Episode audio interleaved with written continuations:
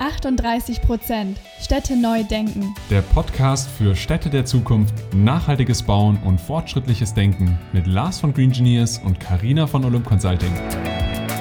Liebe Freundinnen und Freunde der nachhaltigen Städte von morgen. Und herzlich willkommen zu einer neuen Folge von 38 Prozent Städte neu denken. Heute sprechen wir mit einer Expertin für nachhaltiges Bauen und setzen dabei die 360-Grad-Brille auf. Nicht die für virtuelle Welten, sondern für ganzheitliche Betrachtungen. Wie Christina Ebisch als Diplom-Ingenieurin für Architektur nun zu ihrem YouTube-Channel gekommen ist, welche Herausforderungen sie beim Bauen der Zukunft sieht und welche Tipps sie Häuslebauern, aber auch Bauträgern für gesundes und urenkeltaugliches Bauen geben würde, erfahrt ihr in diesem Gespräch. Let's go! Ja, herzlich willkommen, Christina, in unserem Podcast. Hallo. Herzlich willkommen auch von meiner Seite. Schön, dass du da bist. Ich würde sagen, wir starten auch wieder direkt rein. Ähm, ja, stell dich gerne mal vor, wer bist du? Was hast du bisher schon so gemacht und was steckt auch hinter deinem YouTube-Kanal Christina Ebisch? Ja, hallo Karina, hallo Lars. Schön, dass ihr mich hier heute empfangt. Ähm, genau, mein Name ist Christina Ebisch und ich bin selbst Diplom-Ingenieurin für Architektur und das Bauen und die Architektur begleiten mich jetzt tatsächlich schon fast 15 Jahre.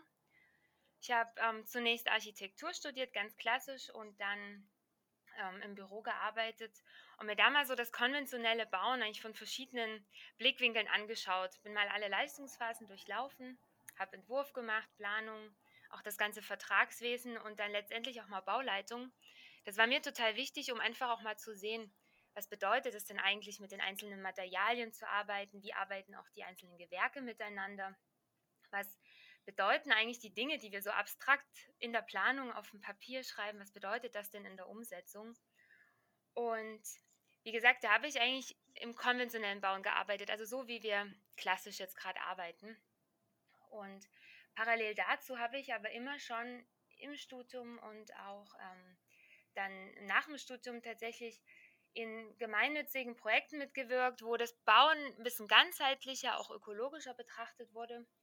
Und da habe ich gesehen, okay, es gibt irgendwie zwei Welten. Es gibt das Bauen, wie wir jetzt so im großen Stil bauen. Ne? Ich habe auch eher in Großprojekten gearbeitet. Oder ja, also zumindest nicht im Einfamilienhausbau, sondern eher Krankenhausbau, Gerichtsgebäude, ähm, Städtebau, solche Geschichten.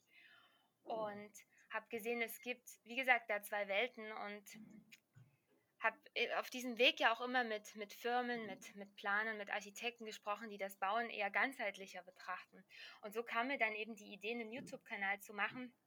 Klar, der trägt meinen Namen, aber ich spreche da grundsätzlich über das gesunde und urenkeltaugliche Bauen. Und ja, was, was steckt da dahinter? Also gesundes Bauen ähm, lässt erstmal vermuten, dass es auch krankes Bauen gibt. so ist es natürlich nicht gemeint. Ähm, es ist ja so, dass wir das alles, was uns umgibt, steht ja in einer gewissen Wechselbeziehung mit uns und auch mit der Umwelt. Und so ist das Gebäude ja nicht nur eine leere Hülle, sondern das Gebäude hat ja Einfluss auf uns und auch die Art, wie wir Ressourcen verwenden, ähm, hat dann Einfluss wiederum auf, sage ich mal, die Gesundheit der Umwelt. Und so kam es eben zu diesem Begriff gesundes Bauen.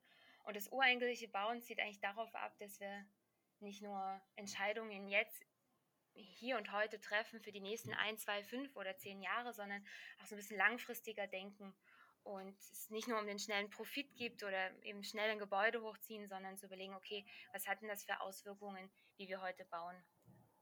Genauso sehen wir das auch als Green Engineers zukunftssicheres Bauen. Aber erzähl dir doch äh, oder erzähl noch mal ganz kurz ein bisschen was darüber, wie kam bei dir diese Begeisterung für das Thema nachhaltiges Bauen? Weil es ist ja dann schon meistens ein kleiner Unterschied da, wenn man klassisch baut und wenn man nachhaltig baut.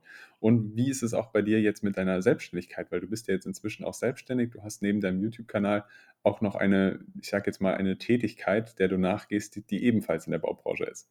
Ja, genau.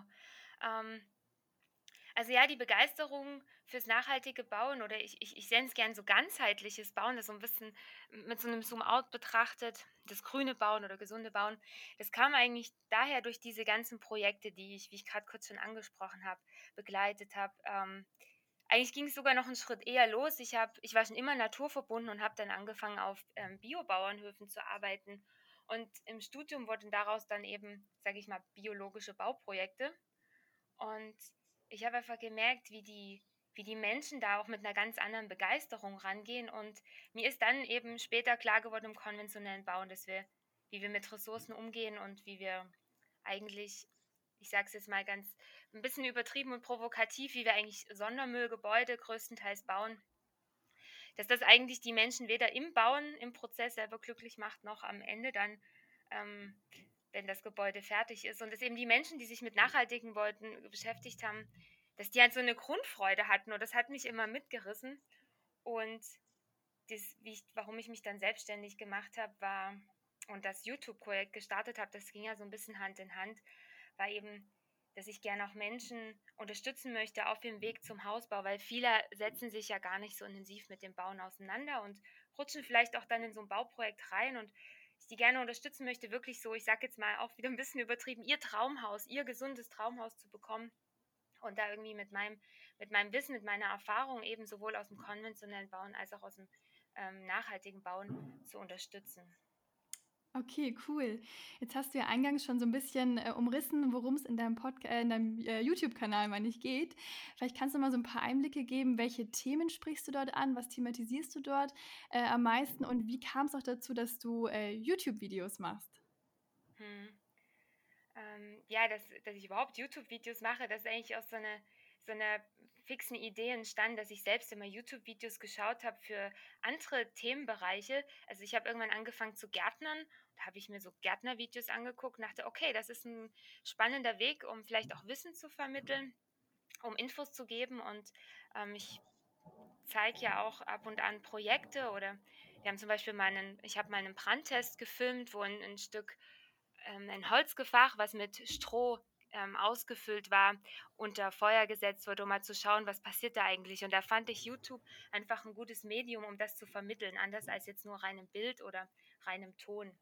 Und genau zu der Frage, was mache ich bei YouTube eigentlich? Ich mache zum einen so, ähm, ich sage jetzt mal so Grundverständnissachen zum Bauen, dass man so ein bisschen auch so einen, vielleicht einen neuen Blickwinkel auf das Bauen bekommt. Ich spreche auch über technische Sachen, die erstmal ein bisschen trocken klingen, wie zum Beispiel Bauphysik, also zu verstehen, was bedeutet es eigentlich, ein Haus zu haben, was zum Beispiel atmet, dass die, die Luftfeuchtigkeit der Raumluft nach außen wandern kann, dass eben kein Schimmelpilz entsteht, weil wer hat schon Lust auf Schimmelpilz in der Wohnung? Und ja, und dann, was so ein bisschen auch mein, meine Idee ist, so ein bisschen mit Vorurteilen aufzuräumen, wie ich das gerade schon gesagt habe, mit dem Stroh und dem Brandtest. Viele Leute denken ja, okay, ich kann nur konventionell bauen, weil zum Beispiel ein Strohhaus oder ein Holzhaus, das brennt ja direkt lichterloh. Um da mal zu zeigen, so ist es vielleicht gar nicht. Um mal zu sehen, hm, wie, wie, wie ist es denn wirklich in Realität, wenn man da mal einen Test macht. Ähm, außerdem spreche ich auch mit Experten, die schon seit vielen Jahren sich genau einem spitzen Thema widmen, also nicht so breit aufgestellt. Ich spreche ja mehr so über verschiedene Materialien, verschiedene Themen. Aber dann gibt es ja Experten, die beschäftigen sich nur mit Strohbau oder nur mit Seegras oder nur mit Holz ähm, oder zum Beispiel auch nur mit dem Rechtlichen. Und genau, und dann Objekte zu besichtigen, das ist ja auch spannend. Was gibt es denn so? Und vor allen Dingen, welche Institutionen gibt es auch, die sich vielleicht auch damit beschäftigen, nicht vielleicht, sondern die sich auf jeden Fall damit beschäftigen, ähm, auf politischer Ebene auch wirksam zu werden, so wie Gradle to Gradle, da hatte der ja auch schon mal jemanden im Podcast, oder auch Themen wie Urban Mining, also zu schauen, welche Ressourcen, die wir schon verbaut haben, kann ich dann vielleicht äh, weiter und wiederverwenden. Genau.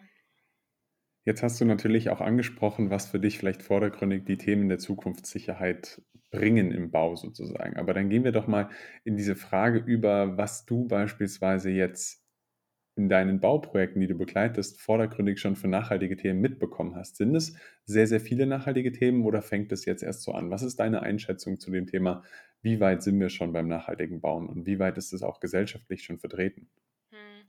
Ah ja, das ist eine interessante Frage. Ich würde sagen, so aus meiner Erfahrung sind das ganz klar zwei Lager. Es gibt ja das eine Lager nachhaltiges Bauen, da ist super viel Expertise und auch Erfahrung schon vorhanden, schon für mehrere Jahrzehnte was glaube ich aber in der breiten Masse noch gar nicht so im Bewusstsein ist. Und ich meine, so Themen wie Baubiologie zum Beispiel gibt es seit, oh Gott, ich hoffe, ich sage es nicht falsch, ist über 30 Jahren, wenn nicht sogar schon 40 Jahren, wo Leute erfolgreich auch mitarbeiten und Projekte umsetzen. Und dann gibt es das andere Lager, das sehr, sehr groß ist, das, wo ich sage jetzt mal, dass das die breite Masse, das konventionelle Bauen, wo das nachhaltige Bauen gerade erst am Anfang steht. Ich meine, da tut ja auch der DGNB, also die Deutsche Gesellschaft für nachhaltiges Bauen, sehr viel äh, wertvolle Arbeit leisten. Jetzt glaube ich auch schon seit ungefähr zehn Jahren, sodass es immer mehr ins Bewusstsein der Leute tritt. Und ich habe da die Hoffnung, dass sich da auch in den nächsten Jahren viel wandeln wird, auch gerade durch Institutionen wie Architects for Future, die sich ja auch stark dafür einsetzen, dass wir irgendwie einen Wandel brauchen in der Architektur, dass wir weniger abreisen dürfen oder sollten und besser Bestand weiterverwenden. Und ich möchte die Frage gerne noch mal von einer anderen Perspektive be beantworten und zwar gar nicht so sehr vom Thema Bauen her, sondern vom Thema Menschen. Auch da gibt es eben die einen Menschen, die ähm, schon sehr interessiert sind am, am nachhaltigen Bauen und sich da gut auskennen, wo ich auch festgestellt habe, die Menschen, die zum Beispiel auch gerade mit der Baubiologie unterwegs sind, die haben in ihren Bauprojekten auch viel mehr Spaß, viel mehr Freude, viel mehr Zufriedenheit und sind dann auch bereit, so diese extra Meile zu gehen, wie zum Beispiel vielleicht eventuell höhere Investitionskosten oder vielleicht auch mal ein bisschen mehr Ärger oder ein bisschen mehr Reibung innerhalb zum Beispiel einer Planungsrunde, weil man vielleicht noch einen Projektpartner ähm, überzeugen muss von seiner Idee. Und das finde ich total spannend. Und auf der anderen Seite gibt es eben viele Menschen, das merke ich auch so in meiner Arbeit mit ähm, Bauherren, mit denen ich mich beschäftige, wenn die nicht schon vorher Berührungspunkte mit dem Bauen oder mit der Architektur hatten, dann ist das nachhaltige Bauen für die völlig Neuland. Und die haben so ein Grundverständnis vom Bauen, was die gar nicht mehr hinterfragen. Und da muss man also da merke ich, dass ich da sehr viel Basisarbeit leisten darf, wo wir, wo wir erstmal aufräumen und erstmal hinterfragen, okay, was bedeutet es eigentlich, mit verschiedenen Materialien zu arbeiten? Wie wirken die sich auf mich aus? Ähm, und vielleicht auch bei einer Firma, wie wirken die sich auf meine Mitarbeiter aus? Ich finde da auch ein schönes Beispiel, ähm, das Cradle-to-Cradle-Projekt in Fenlo, wo man ja richtig zeigen konnte in der Analyse, dass mit dem neuen Projekt die Mitarbeiter viel produktiver sind. Also auch mal den Bauherren klarzumachen, dass das Gebäude Einfluss hat auf die Mitarbeiter, dann mit auf die Produktivität der Mitarbeiter, was ja unterm Strich wieder Geld bedeutet, also finanzieller Erfolg des Unternehmens. Und da denke ich, dass ähm, ja, bei den meisten Menschen dieses Bewusstsein noch gar nicht da ist. Und da lade ich eigentlich jeden Architekten, jeden Planer, jede Baufirma auch ein, ähm, mit den Menschen in Dialog zu gehen und da ein bisschen Aufklärung ähm, zu leisten. Da hast du jetzt einen sehr, sehr wichtigen und spannenden Punkt angesprochen. Äh, das nehme ich auch so wahr. Wir befinden uns ja irgendwie alle in so einer Bubble und wir glauben ja, jeder spricht nur noch über nachhaltiges Bauen, aber so ist es absolut nicht. Und während es zum Beispiel in der Automobilwirtschaft schon irgendwie total normal ist, dass wir gucken, dass wir da irgendwie umstellen, ähm, ist das im Bereich Bauen und Wohnen ähm, so einer normalen Gesellschaft, äh, die sich jetzt nicht tagtäglich damit beschäftigt, noch nicht wirklich angekommen. Deswegen, ja, da gibt es auf jeden Fall noch viel ähm, ja, Aufklärarbeit zu leisten. Ähm, wenn wir uns jetzt generell mal so die Herausforderungen beim Bauen der Zukunft angucken, da gibt es ja ganz unterschiedliche, auch wir erleben das jeden Donnerstag mit einer neuen Folge, dass es ganz verschiedene Themen gibt. Ähm, was sind denn so Herausforderungen, die du äh, besonders im Blick hast oder besonders einfach siehst? Hm. Ähm, du meinst Herausforderungen des, äh, im, im Bereich Bauen. Bauen der Zukunft, ja, genau, genau. allgemein. Also ich würde mir sagen, das allergrößte Problem ist eigentlich das Thema Müll, was ich sehe und was ja auch belegt ist. Ich glaube, wir haben in Deutschland oder über 50 Prozent, ich glaube, es sind 54 Prozent, ähm, die aus dem Bereich Bauen und Gebäude- und Abbruchsektor kommen. Und ich glaube, weltweit sind es sogar 58 Prozent. Und das ist interessant, was du gerade gesagt hast. Wir reden ständig darüber, keine Plastetüten mehr im Supermarkt zu verwenden oder irgendwie unsere unsere äh, PET-Flaschen zu recyceln, aber wer spricht eigentlich über die ganzen Bauprodukte, ne? diese unendlichen Berge an Verpackungsmüll, auch die auf einer Baustelle entstehen, dann, dass wir Gebäude errichten, die vielleicht nach 10, 20 Jahren schon wieder grundsaniert werden müssen und die Stoffe, die wir da abreißen müssen, landen eben auf dem Müll und nicht im, im Stoffkreislauf, wie beispielsweise bei, wenn man Urban Mining gerecht arbeitet, dass man schaut, dass man die Stoffe eben rückbaut und wieder recycelt in den Kreislauf zurückbringt oder eben neu verwendet. Und das finde ich ein ganz, ganz großes Problem und ich finde eben das Problem daran nicht nur die Sache, dass das so ist, wie es ist, sondern dass das Bewusstsein bei den Menschen noch nicht da ist, dass das meine Erfahrung aus dem konventionellen Bauen, dass das völlig selbstverständlich ist, dass wir genau so bauen und ähm, nicht anders und dass dieser ganze Müll tagtäglich entsteht. Oder auch, dass wir einfach abreisen, ohne zu hinterfragen, einfach weil man vielleicht mit einem Neubau mehr Profit machen könnte, statt zu schauen, ja, vielleicht muss ich ja nur einen gewissen Teil rückbauen und ich kann, was weiß ich, die Rohbaukonstruktion weiterverwenden und damit einen, einen großen, einen großen Berg Müll einfach einsparen. Und Müll bedeutet ja auch immer das ganze Thema CO2, ne, Emissionen, ähm, dass wir das so ein bisschen runterbekommen. Genau, und neben dem Müll, zweites wichtiges Thema, finde ich, ist das Ressourcenproblem. Also wir schmeißen ja mit Ressourcen um uns, als hätten wir unendlich davon. Und das auch mal zu hinterfragen, ist das denn nötig, vor allen Dingen auf der einen Seite die Ressourcen zu nehmen, sie kurzzeitig zu verwenden, sodass sie dann auf dem Müll landen, statt zu sagen, hey, kann ich die Ressourcen einfach in einem Kreislauf führen, immer wieder verwenden, immer wieder recyceln. Also ich, mein Beispiel, das klang jetzt wahrscheinlich als sehr abstrakt, wenn ich zum Beispiel mit Naturbaustoffen arbeite, wie Holz oder Seegras, Stroh und so weiter, ich ja gerade schon angesprochen, die kann man ja alle recyceln, die können, wenn man die nicht weiter verwenden kann, kann man die kompostieren. Ne? Die Stoffe werden zersetzt, es entstehen neue, können neue Materialien entstehen oder ganz abstrakt bei konventionellen Materialien oder auch bei Gebäuden, wenn ich ein Objekt übernehme, kann man ja schauen, kann ich vielleicht Teil, ähm, Teil, äh, kann ich vielleicht Teilmaterialien wie Fenster oder Türen oder irgendwelche Stützen, irgendwelche Balken einfach nochmal erneut einsetzen. Also muss ich einfach die Ressource vernichten und auf dem Müll landen. Genau. Das sind so die zwei wichtigsten Punkte. Und was damit ja einhergeht, ist einfach mal langfristig zu denken. Also nicht kurzfristig zu sagen, ich brauche ganz schnell ein Haus, sondern zu schauen, was macht denn langfristig am meisten Sinn. Jetzt haben wir auch vorher noch über deinen YouTube-Kanal geredet und du hattest jetzt so viele Themen angeschnitten, die halt einfach diesen ganzheitlichen Blick auf die Baubranche für das Thema Nachhaltigkeit geben, was ich sehr, sehr gut finde. Und ich denke mal, wir müssen wahrscheinlich gar nicht groß über deine Zielgruppe sprechen, weil wenn du zu Hause, liebe Zuhörerin oder Zuhörer, jetzt zuhörst und unseren Podcast hörst, wirst du ja wahrscheinlich mit dem ähnlichen Gedanken diesen Podcast hören, wie wir auch sozusagen ja den wir als Gedanken hinter dem Podcast haben, möglichst viele unterschiedliche Themen aufzuzeigen, die die Baubranche nachhaltig machen, weil das wird wahrscheinlich dein YouTube-Kanal genauso abdecken, oder? Ja, genau, genau. Und ich möchte eigentlich, also klar, in erster Linie geht es auch um Leute, die sich fürs Bauen interessieren, aber ich möchte gerne jeden einladen, ähm, sich davon auch inspirieren zu lassen und vielleicht auch einen anderen Blick irgendwie auf die Welt zu bekommen. Ich hatte zum Beispiel gerade gestern, dass jemand auf ein Video reagiert hat, der wahrscheinlich noch nie mit dem Bauen groß in Kontakt kam und geschrieben hat, ach krass, man kann auch Häuser aus Stroh bauen, das wusste ich gar nicht. Und wenn ich dadurch Menschen erreiche, da bin ich happy, einfach mal das Bauen noch so ein bisschen zu hinterfragen und irgendwie neu wahrzunehmen. Mega schön. Welchen Tipp würdest du denn jetzt einer Person geben, die äh, selbst gerne vorhat zu bauen? Du hast jetzt gerade schon angesprochen, du bekommst auch Feedback von Leuten, die jetzt vielleicht nicht tagtäglich drin sind. Ähm, und wir haben ja doch auch einige ähm, so Häuslebauer, die das eben selbst auch anpacken. Ja, was würdest du denn denen äh, für, für einen generellen Tipp mitgeben? Hm.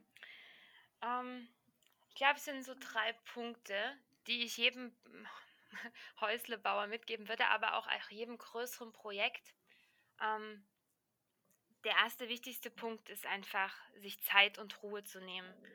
Und damit meine ich jetzt nicht, dass man jetzt irgendwie zehn Jahre planen muss.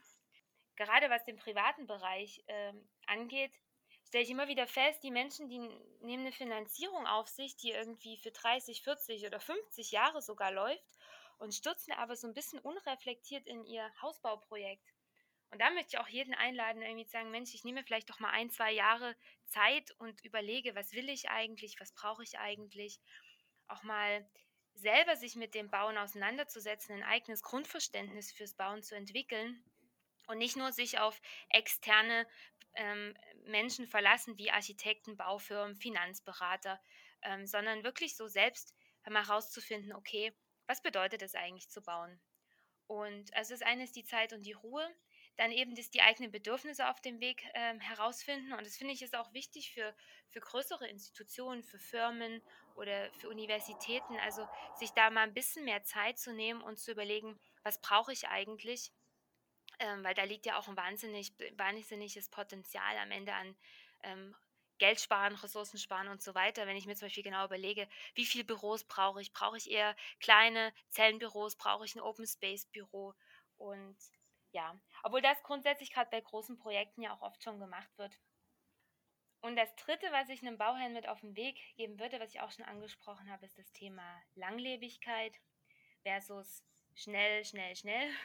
Also wirklich wertvoll zu bauen. Nicht jetzt einfach nur, damit schnell fertig ist, billig äh, gebaut wird und dann in fünf oder zehn Jahren habe ich ähm, die erste Sanierung, sondern wirklich zu überlegen, okay, was kann ich denn langfristiges machen, um da mal ein Beispiel zu nennen. Wenn ich zum Beispiel eine Fassade habe mit ähm, Holzschindeln aus Lärchenholz, die einfach jahrzehntelang an meiner Fassade bleiben, ohne dass sie groß gepflegt werden müssen, ähm, dann lohnt es sich doch da auch vielleicht ein bisschen mehr Geld in die Hand zu nehmen. Und dann habe ich aber hinten raus, unterm Strich, nach mehreren Jahrzehnten, super viel Geld gespart, statt eine Fassade auszuführen, die ich nach zehn Jahren erstmal grundsanieren muss.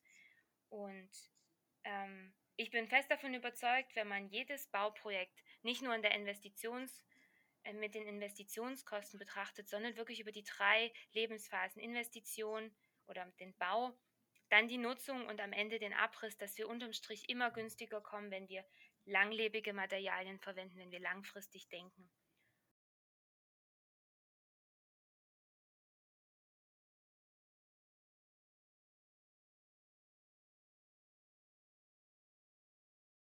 Ja, und zum Thema dem, dem Denken in drei Zyklusphasen, Thema Abriss oder eben Rückbau und Wiederverwendung der Materialien, da höre ich auch oft von Leuten dann den Einwand, dass sie sagen, ja, aber was interessiert mich denn der Abriss meines Gebäudes? Warum soll ich mir denn jetzt schon Gedanken drüber machen?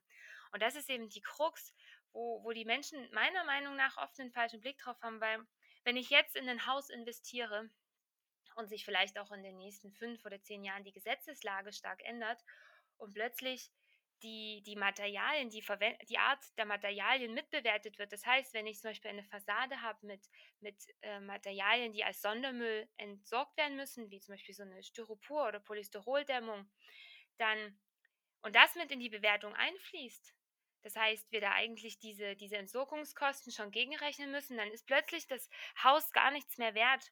Und das heißt, wenn ich in fünf oder zehn Jahren mein Haus weiterverkaufen will, dann habe ich eben kein, kein kein ähm, Wertobjekt mehr, sondern kriege eben wirklich nur noch ein Apfel und ein Ei. Und das finde ich, das sollte man unbedingt auf dem Schirm haben. Und da ist, glaube ich, auch noch viel Aufklärungsarbeit vonnöten. Und ich finde, da sind auch die Architekten und die Planer so ein bisschen in der Verantwortung, das den eben nicht wissenden, ähm, fachfremden Bauherren mit auf den Weg zu gehen, schon in der Planung. Vielen Dank für die Einschätzung. Auf jeden Fall ein sehr, sehr richtiger Punkt, wenn man aus der Sicht der Immobilie auf jeden Fall den Lebenszyklus beachtet, komplett von der Herstellung bis zum Abriss oder Rückbau auch genannt. Aber auch diese Idee zu sagen, wenn ich ein Haus baue, wo ich danach 20, 30 Jahre klassisch oder sage ich jetzt einfach mal normal gedacht darin leben werde oder wohnen will, dass ich mir dann halt vielleicht manchmal die Zeit nehmen sollte, davor wirklich ausführlich zu planen, weil es dann ja doch ganz andere Voraussetzungen haben könnte und mal alles durchzudenken. Finde ich einen sehr, sehr schönen Ansatz. Aber jetzt vielleicht noch einen anderen Ansatz. Was würdest du denn mit der letzten Frage jetzt auch, die wir jedem Gast stellen, 2035 in der Stadt sehen wollen? Was könntest du dir vorstellen, wie das Bauen 2035 ausschaut und wie hättest du gern, dass es ausschaut? Ja, wie stelle ich mir die Stadt 2035 vor? Schöne Frage. Also grundsätzlich stelle ich mir oder wünsche ich mir oder sehe ich auch schon so die Entwicklung, dass es mehr zum Dezentralen hingeht. Ländliche Räume, also vor allem hier in Deutschland, werden wieder mehr belebt werden. Junge Menschen ziehen aufs Land, ähm, starten ihr eigenes Business und beleben damit auch den ländlichen Raum wieder. Und was die Städte angeht, was jetzt auch euer Thema ist, denke ich, werden einzelne Quartiere wieder mehr gestärkt werden und dass da ähm, auch im, im, städtischen Raum mehr gearbeitet wird. Die Entwicklung sieht man jetzt auch schon. Es entstehen mehr Grünflächen, die auch nicht nur einfach in einen, in einen Rasen haben, der einmal die Woche gemäht wird, sondern wo wieder Wildblumen wachsen, wo ähm, Bienen und Vögel wieder auftauchen und Fassaden werden begrünt, Dachgärten ähm, entstehen, sodass man eben auch diese Flächen nutzt, weil das hat ja auch wieder was mit dem Stadtklima zu tun. Ne? Das kühlt die Stadt einmal runter damit wirken wir ja auch so ein bisschen dem Klimawandel entgegen und das, dem, dass die Städte sich so überhitzen.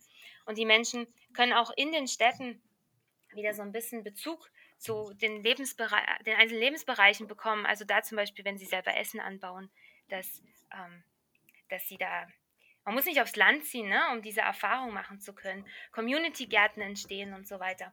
Und was ich auch noch spannend finde, also wenn man Zukunftsforschern glaubt, wird ja auch das Thema Mobilität sich stark wandeln, dass wir irgendwann gar nicht mehr den Individualverkehr haben. Und dann gibt es irgendwie selbstfahrende Autos, die man bestellen kann. Das heißt, der Verkehr wird stark zurückgehen. Es wird wieder mehr Platz für Fußgänger, Radfahrer gehen. Und ich habe so ein bisschen den Wunsch, dass die Digitalisierung uns ja vieles erleichtern wird und die Menschen wie es ja jetzt auch schon eigentlich entsteht, wieder mehr so in dieses eigene Tun kommen, dieses Selbstexperimentieren, eigene Projekte auch in den, in den Städten starten, wie solche Community-Gärten ähm, oder Kunstinstallationen in der Stadt, sodass die Menschen wieder mehr ins, ins Machen kommen, statt einfach nur im, im Hassel stecken.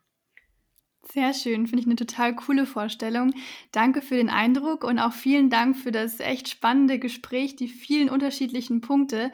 Es war sehr cool, dir zuzuhören und ja, ganz viel Erfolg weiterhin, auch mit dem YouTube-Kanal und bis hoffentlich ganz bald. Ja, danke euch. War schön mit euch zu sprechen. Euch auch alles Gute für den, für den Podcast.